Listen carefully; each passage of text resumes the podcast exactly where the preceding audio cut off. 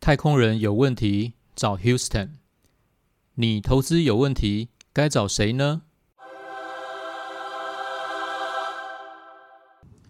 大家好，欢迎回到华头讲股堂子系列股头人生。我们前面有提过了市场的竞争力是什么，我们也提了一个股价位阶跟技术面的粗浅了解的均线概念。那我们这一集呢，我们花一点时间来跟大家谈一下股东的结构是什么。简单来讲，就是筹码面是什么。来，我们请鼠哥。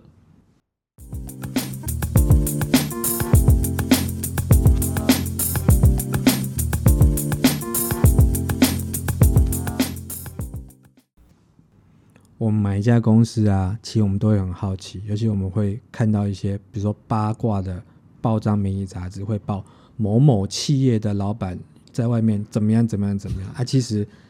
对，其实这个东西就是公司的筹码面。就我们当提到老板啊，老板有分很多种。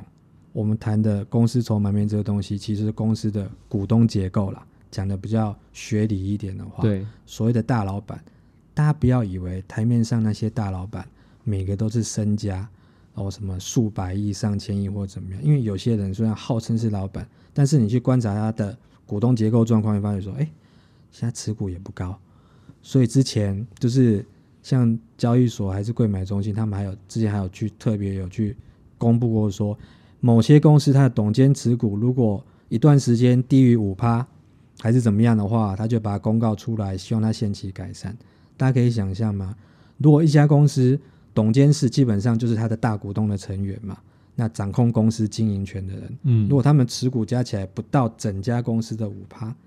大家可以想象一下，比如说一百块钱的股本，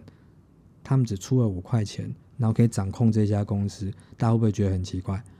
所以其实筹码面其实可以跟我们的，你就可以用我们生活当中的一些。知识或常识来做推论是，你要了解除了我们刚刚前面几个系列有讲到的基本面跟技术面之外，你要了解所谓的筹码面。嗯。这筹码面不只是大家常这边讲说，哦，我每天看三大法人，或是看融资融券余额，嗯，不对，你要正本清源，你要去回归到最初的投资这家股票的理由，就是你要了解这家公司的老板是谁啊。对，那如果一家公司的老板对这家公司的信心不够的话，他可能持股就不会是那么高，或是他持股本来高，然后随着公司越来越大，他慢慢卖掉，出脱一些持股，持股比例越来越低。那当然，因为每家公司不能相提并论，因为有些公司很大，比如像台积电，市值不是它的资本额快两千六百亿，你不能要求说，当然张忠谋已经退休了，我就说你不能要求说一个主要的 CEO。他持股要多大？因为他公司太大，有些公司很小，它可资本只有几亿元。那这种公司，如果说你老板的持股比例还不高的话，你可能就怀疑说，那到底是怎么样状况？因为我们扣掉一些上市柜要求的股权分散，基本上大股东其实你不管是个人持股或家族持股，或是投资公司或什么方式去持股，应该基本上你大股东应该至少你没有持股的一二十趴以上，其实好像。有点说不过去了。那当然，像台积电零零五零里面那些大公司，当然是另当别论。我指的是就一般上市会公司来讲。所以你看一家公司的筹码，第一个是说你要看他的老板，他的相关的持股，因为我们现在其实都必须要去揭露你持股十趴以上的大股东，然后跟这些大股东公司经营者他们的一些相关人，不管是呃配偶或是未成年子女。或相关的有一些投资公司，其实我们都可以查得到它的这个东西。为什么要讲这个？其实这个东西其实代表说你对一家公司的持股信心，你的最大咖里面你的持股的比重高不高？接下来你才是去看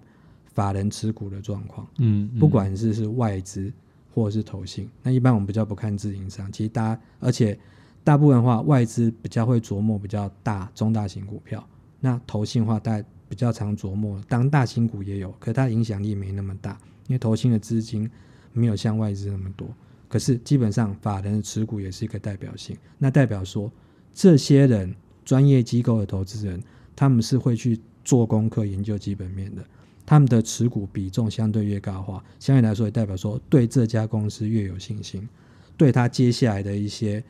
产业趋势或是公司的运营状况也是有信心。所以，我们看筹码面要从大咖的最先看公司的经营者，接下来才是发的。那至于一些其他指标，可能是呃融资融券余额那些东西，其实那个东西就变成是反而是比较类似是负面的筹码因素。因为一般我们都不会希望说，你家公司大部分股东他是借钱来来买你股票，因为融资就是这样的状况。所以我们可以按照说筹码的重要性。那另外还可以提供大家一个参考是，你可以进阶一点的投资人的话，其实你可以直接到呃集保中心，他们也有一些官网或什么，你可以去查个别公司它股东人数跟股东持股的状况，那里面会有分，比如说持股一股以下，然后一路一直到持股一千张以上，所谓持股一千张以上，就按照我刚刚讲的逻辑是，他就算是比较大咖的投资人。嗯嗯，当然，当筹码是往这种持股千张或是几百张以上的大户的投资人移动的时候，就他们持股比例是增加的时候，然后相对来说，就是持股几张，可能五张、十张以下，或甚至不到一张的投资人人数是减少的话，代表筹码的流向是流向比较大咖投资人的话，这样通常是属于比较正面的讯号，因为一般会持股到几百张、千张以上，大概不是大股东。不是有实力的投资人，不然就是机构法人。那这些人他去增持股票的时候，代表说他对公司接下来的前景也是看好，所以这个也是符合刚刚讲的逻辑。你看筹码面，你要从大咖投资人的筹码，它是优先的重要性，从它开始看起，这样你大概对于整个筹码面的概念就会有一个思考的比较正确的逻辑。好，呃，我这样说一下好了，因为上市贵公司现在台湾的法律啊，让上市贵公司其实蛮容易就挂牌上来，可是它却缺乏了一个退场机制，所以很多公司呢，可能在它刚挂牌上来的时候，其实表现得非常好，但经过一些时间之后呢，一些我们可能不知道的因素，所以导致于它其实退步很多。但也因为法规上没有给他一个非常健全的退场机制，所以他还一直在，等于是有一点在呃上市柜股票市场里面还在载浮载沉。僵尸企业，前一阵子媒体有提到哦，对，名字，就是类似这种概念。那我们想要给投资人的一个想法就是说，呃，你在投资上面你可以多一个步骤，就是说你去看一下公司的股东结构跟筹码到底是谁持有的多，还有就是它是属于大户型的投资人持有的多，还是散户型投资人持有的多，可以当做一个参考标准，先在这一部分先了解一下，那这样投资起来心里面会比较有底。因为一家公司如果它非常好的话，其实人是有私心的，你其实是希望把股权集中在自己身上嘛，对不对？你应该，不会越持有越少嘛，没有错。对，所以依这个利润点，我们来谈一下这件事情。那作为今天给大家参考的一个依据。好，那我们今天的分享就到这边。